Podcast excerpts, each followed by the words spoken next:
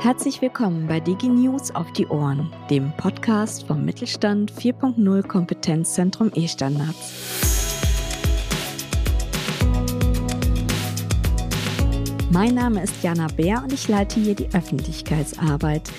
Diesmal handelt es sich um einen ganz besonderen Podcast. Sozusagen ist es eine Premiere. Ich habe diesmal nämlich gleich zwei Gäste eingeladen, um über das spannende Thema Standardisierung zu sprechen. Spannend, Standards, denken Sie jetzt vielleicht. Ich kann Ihnen aber versprechen, dass Sie nach diesem Podcast gleicher Meinung wie wir sind. Wir sind meine Gesprächspartnerin Alexandra Horn vom DIN e.V. und unser lieber Dauergast Niklas Kunert vom Kompetenzzentrum. Wir reden darüber, ob Standards wirklich so kompliziert sind, wie sie sich anhören und warum es trotzdem so wichtig ist, dass sich mittelständische Unternehmer mit diesem Thema beschäftigen. Denn es gibt viele Vorteile, die Standards mit sich bringen. Außerdem erfahren Sie praktische Tipps, wie Sie das mit den Standards in Ihrem Unternehmen anfangen. Zum Schluss sprechen wir auch über die Möglichkeit, wie Sie sich selbst in die Standardisierungsarbeit einbringen können und über ein Förderprogramm, das eventuelle Kosten für die Standardisierungsarbeit zum größten Teil abdeckt. Jetzt hoffen wir, dass Sie es vor Spannung kaum noch aushalten können. Nein, Spaß beiseite, aber trotzdem, los geht es mit unserem Podcast. Viel Spaß dabei.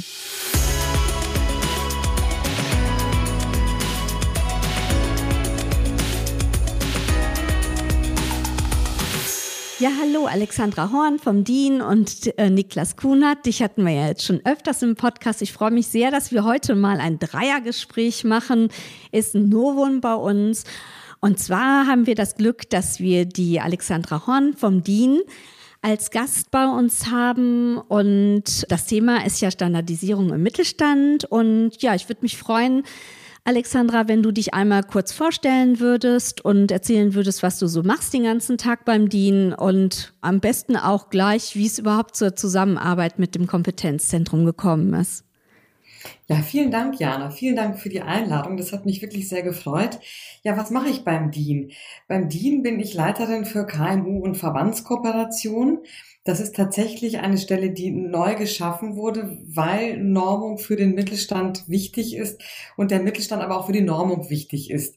Und ich mache verschiedene Projekte bei DIN für den Mittelstand, vielleicht zwei ähm, hervorzuheben. Das eine ist eine Awareness-Kampagne und darin geht es darum, dass wir kleine und mittlere Unternehmen überhaupt erstmal darüber informieren, was Normung ist, was sie mit Normung machen können und wie sie davon profitieren können. Das ist ein Projekt, was auch das Bundeswirtschaftsministerium fördert. Und das andere ist die Kommission Mittelstand.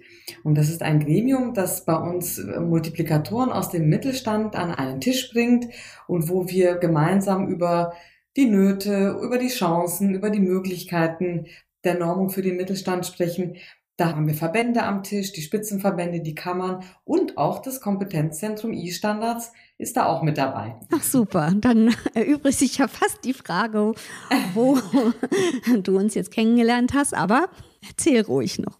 Ja, also ich habe davor, bevor ich bei DIN war, diese Stelle gibt es erst seit knapp zwei Jahren. Und bevor ich äh, zu DIN gestoßen bin, habe ich selber ein Kompetenzzentrum geleitet, nämlich das Kompetenzzentrum Berlin. Äh, die ersten drei Jahre. Und natürlich gab es über diese Schiene dann auch schon die Bekanntschaft zu den anderen Kompetenzzentren und mit der DIN-Brille habe ich natürlich äh, das Kompetenzzentrum E-Standards auch nochmal ganz anders wahrgenommen und ja, hat sich auch die Kooperation dann ergeben. Ja, dann sind wir ja schon mittendrin äh, beim Thema Standardisierung. Äh, hört sich ja erst einmal ein bisschen komplex an. Wie sind denn da eure Erfahrungen? Vielleicht erstmal du, Alexandra, und danach gerne der Niklas. Ja, du hast es schon gesagt, es gibt Normen und Standards. Das muss man vielleicht ein bisschen erklären, wo da der Unterschied auch liegt.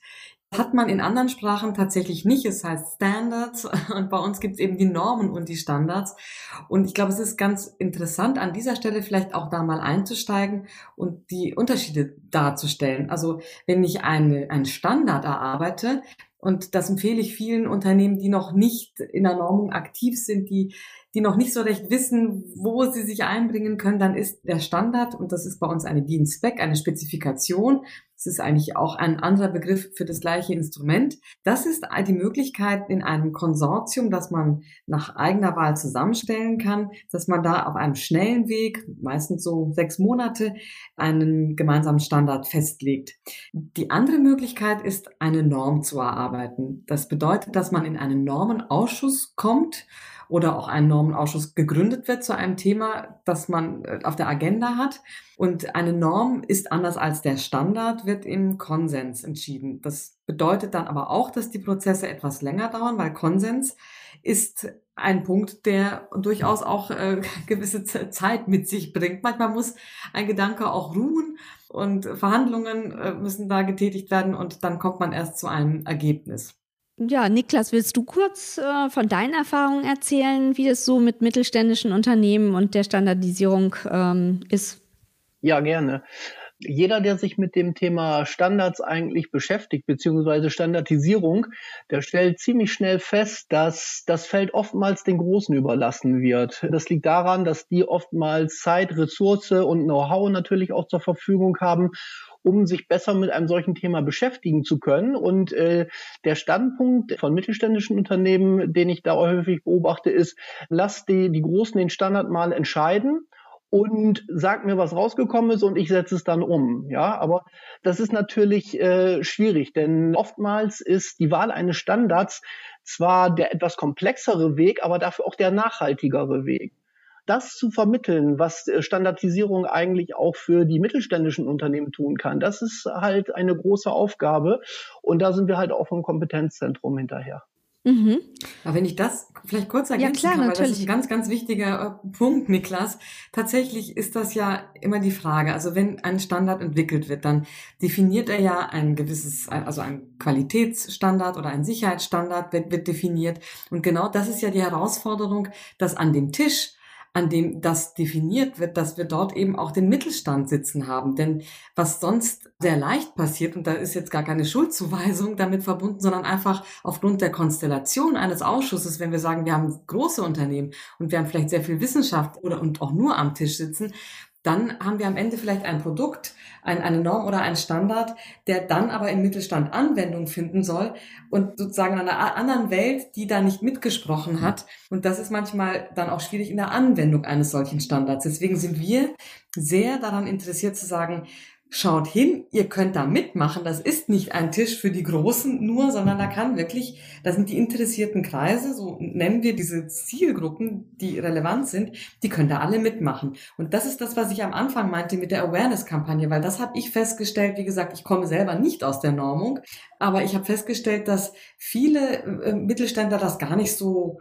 auf dem Schirm haben, dass sie da was mitbestimmen können. Weil das heißt ja oft, naja, das sind alles Regeln, die müssen wir einhalten. Normen und Standards sind tatsächlich rechtlich in der Regel nicht bindend. Es gibt Ausnahmen im Baurecht und es gibt natürlich Verträge, in denen dann Normen und Standards erwähnt werden und Teil des Vertrages sind, dann sind sie natürlich bindend, aber es ist jetzt kein Gesetz. Also erstmal ist es eine Empfehlung.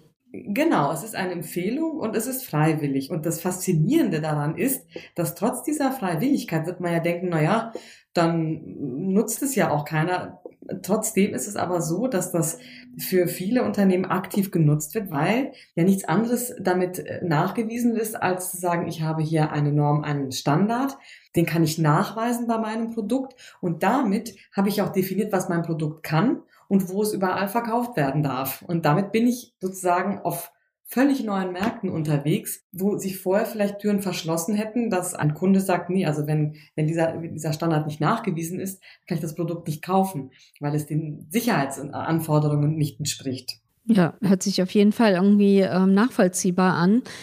Jetzt habt ihr ja eigentlich schon ein bisschen so indirekt auch erklärt, warum ihr findet, dass Standards eben auch für den Mittelstand wichtig sind. Ähm, hättet ihr da noch andere Aspekte? Ach, da gibt es ganz viele Aspekte. Also das eine ist der Marktzugang. Das ist, denke ich, das Relevanteste, weil das ist natürlich wirtschaftlich für ein Unternehmen absolut wichtig. Ja, ich habe eine Idee, ich habe ein Produkt und äh, das hat vielleicht noch keine Akzeptanz auf dem Markt. Und wenn ich diesen Standard äh, nachweise, dann hängt damit auch eine Zertifizierung zusammen. Also ein Zertifizierer baut in der Regel auf dem, auf der Norm, auf dem Standard auf. Und damit habe ich natürlich nachweisbar diesen Standard in meinem Produkt.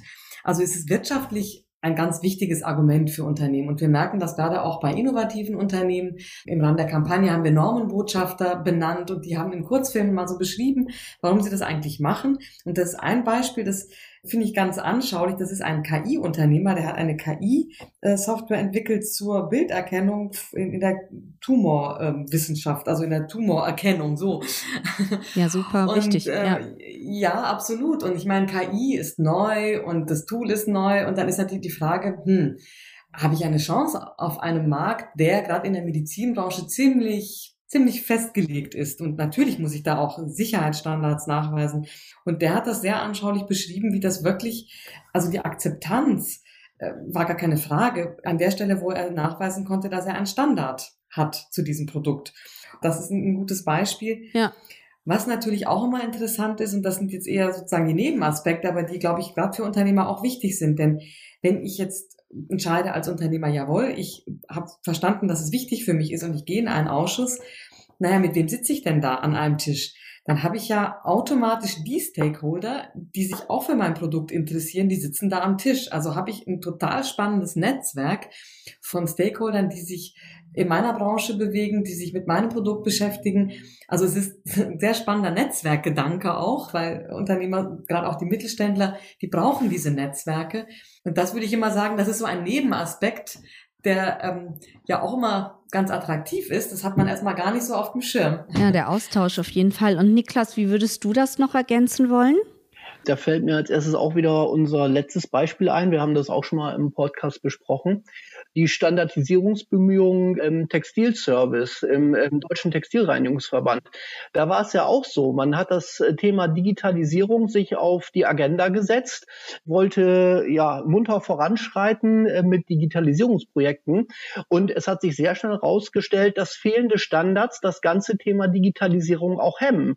Jeder konnte wunderbar auf seiner kleinen Insel, sage ich mal, digitalisieren, aber das volle Potenzial konnte gar nicht ausgeschöpft werden, weil eben die, äh, die ganze Interoperabilität zwischen den Systemen, zwischen Kunden und Dienstleistern, zwischen Dienstleistern und Dienstleistern und zwischen Herstellern und Kunden ähm, gar nicht gegeben war. Und erst jetzt, wo über Standards der Identifikation, Kennzeichnung, Datenaustausch und Stammdaten gesprochen wird, eröffnet das ganz neue Potenziale der Digitalisierungsbemühungen.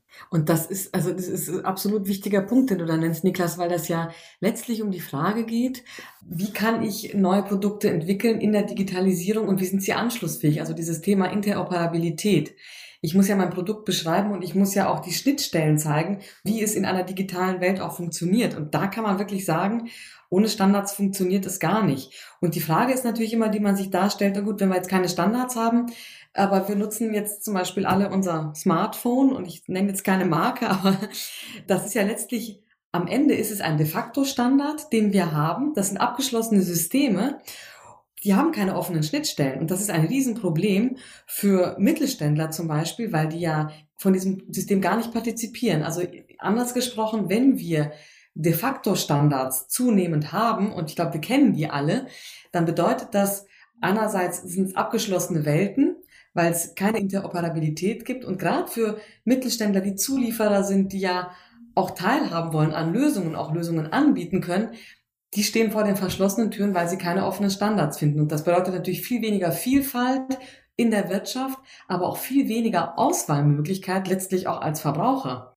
Ja, genau zu dem Thema haben wir noch ein anderes Beispiel. Wenn wir jetzt mal an die normalen Sprachassistenten denken, da haben wir im Moment die Sprachassistenten von Google und von Amazon. Und im Moment sind natürlich alle Hersteller von Elektrogeräten bemüht, entweder eine Schnittstelle zu Amazon, also zu Alexa, oder zum Google Assistant zu bauen. Und äh, jetzt kann man sich natürlich vorstellen, wenn im Laufe der Zeit noch weitere Sprachassistenten kämen, würde das für diese Hersteller bedeuten, dass die zwei, drei, vier, fünf individuelle Schnittstellen in ihre Geräte einbauen müssen.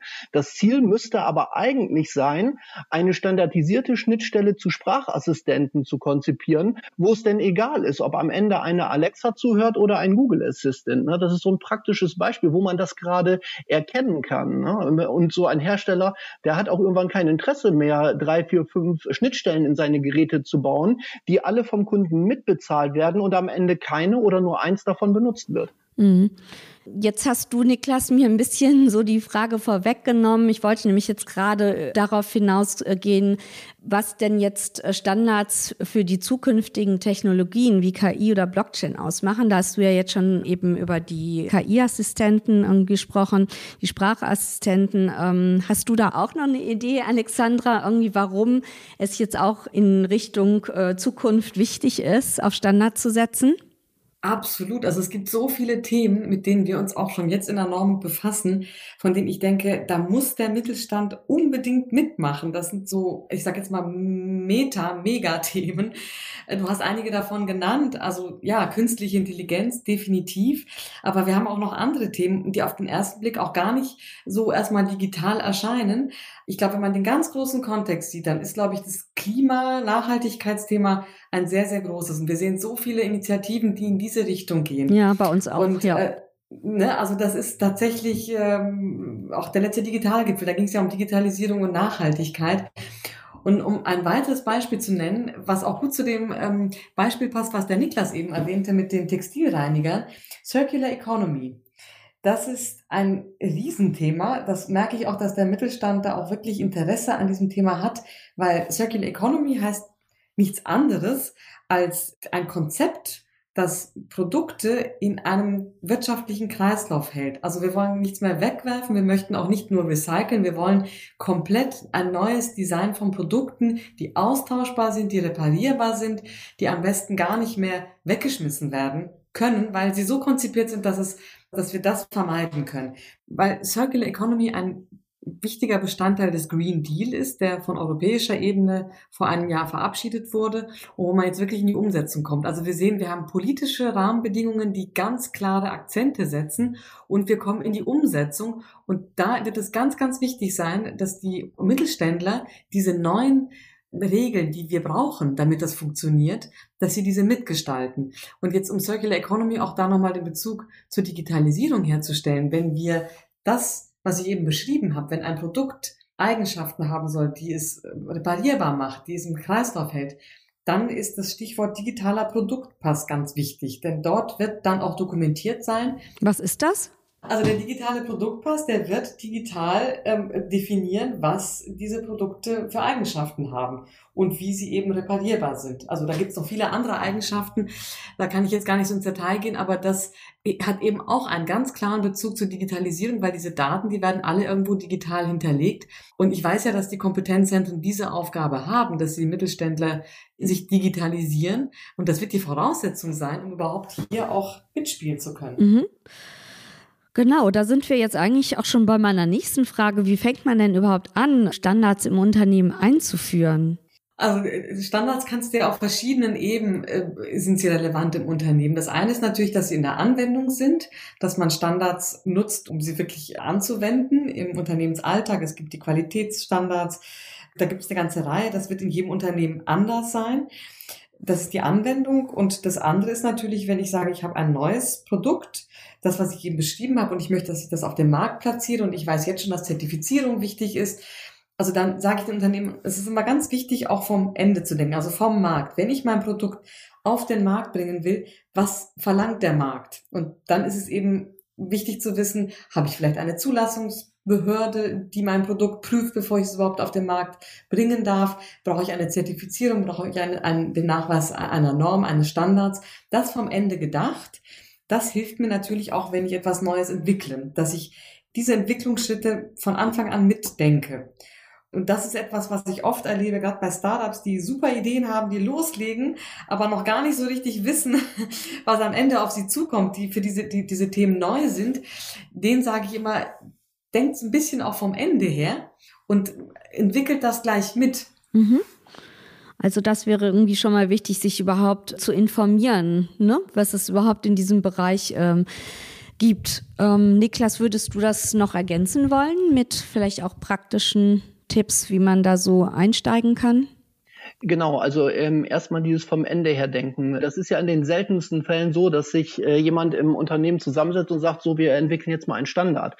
Sondern äh, das Ziel ist ja meistens ein ganz anderer. Man möchte einen Prozess verbessern, man möchte ein Produkt verbessern und stellt in dem Zuge eigentlich fest, ja, wir kommen an einer bestimmten Stelle nicht weiter, weil ein Standard zum Beispiel fehlt. Und dann ähm, ist es ja häufig so, dass man äh, als mittelständisches Unternehmen dann denkt, ja, wie kann ich da jetzt eigentlich Abhilfe schaffen? Ich bin ja nur so klein und kann es ja eigentlich gar nicht machen. Da ist ein erster Schritt erstmal sehr hilfreich, bei seinem Branchenverband nachzuhaken, ob es da schon Standards gibt, ob sich andere mit dem Thema schon beschäftigt haben, ob man ein solches Thema im Verband, in der Branche vielleicht auf die Tagesordnung setzen kann.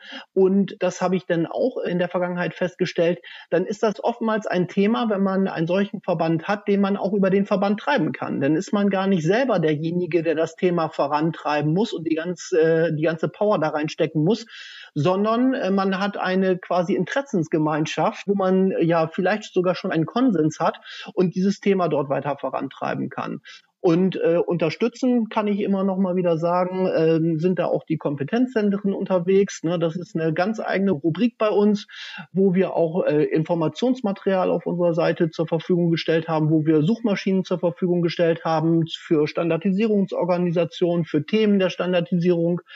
Und das lohnt sich auf jeden Fall immer, da auch mal mit uns in Kontakt zu treten. Das kann ich auch äh, nur unterstützen. Ja. Also ich finde das so ja. toll, diese Übersicht, die ihr da habt, weil es ist, es, es gibt ja so viele Themen, aber ich finde, ihr habt das sehr gut kondensiert auf die richtigen Themen, auch auf der richtigen Ebene zusammengefasst, dass man sich so eine erste Orientierung schafft, finde ich total super.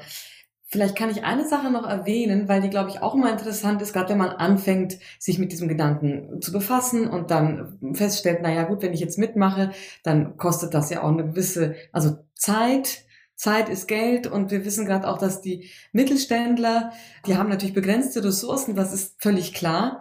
Und es gibt ein sehr gutes und sehr schönes und attraktives Förderprogramm vom Bundeswirtschaftsministerium, das heißt VIPANO, Wissenstransfer durch Patente und Normen.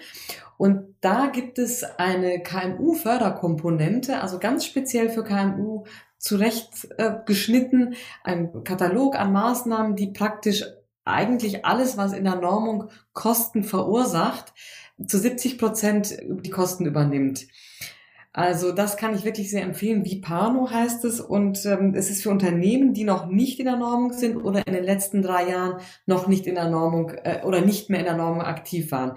Super, das werde ich auch später verlinken. Also es ist toll, ja. Sehr gerne, aber die Fachverbände, das kann ich auch nur unterstreichen, das ist gerade im Mittelstand, ist das, glaube ich, eine sehr gute und sehr sinnvolle, ähm, sehr sinnvoller Zugang, das über den Verband erstmal zu spielen und auch erstmal einfach nur zu beobachten, was in der Normung passiert, weil wir haben sehr viele Verbände, die jetzt bei DIN aktiv sind und die die Informationen an ihre Mitglieder spielen. Das äh, kann ich auch nur unterstreichen. Das ist gerade vor dem Hintergrund der begrenzten Ressourcen ist das sehr ein sehr pragmatischer Weg und der auch gut funktioniert. Mhm.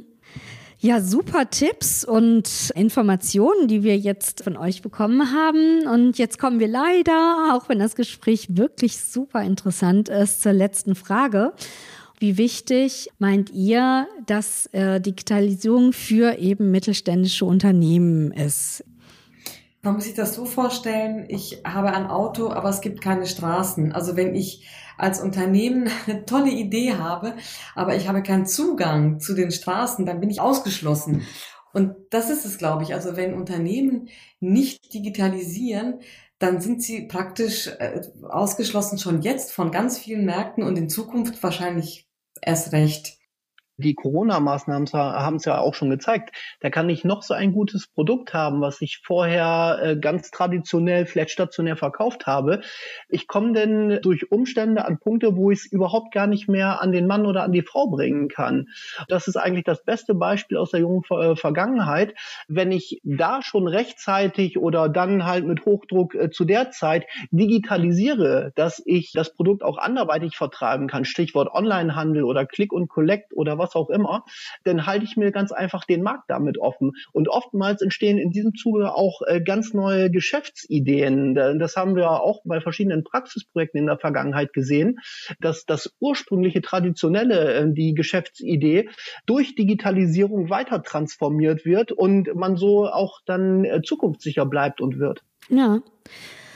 Ich danke euch sehr für eure Zeit und vor allem für eure wirklich sehr pragmatischen Antworten, die ähm, auf jeden Fall mich erhellt haben und ich hoffe auch unsere Hörer. Und würde mich auch freuen, wenn ihr irgendwann mal wieder in unserem Podcast seid. Ja, vielen Dank. Sehr gerne. Danke dir auch, Jana.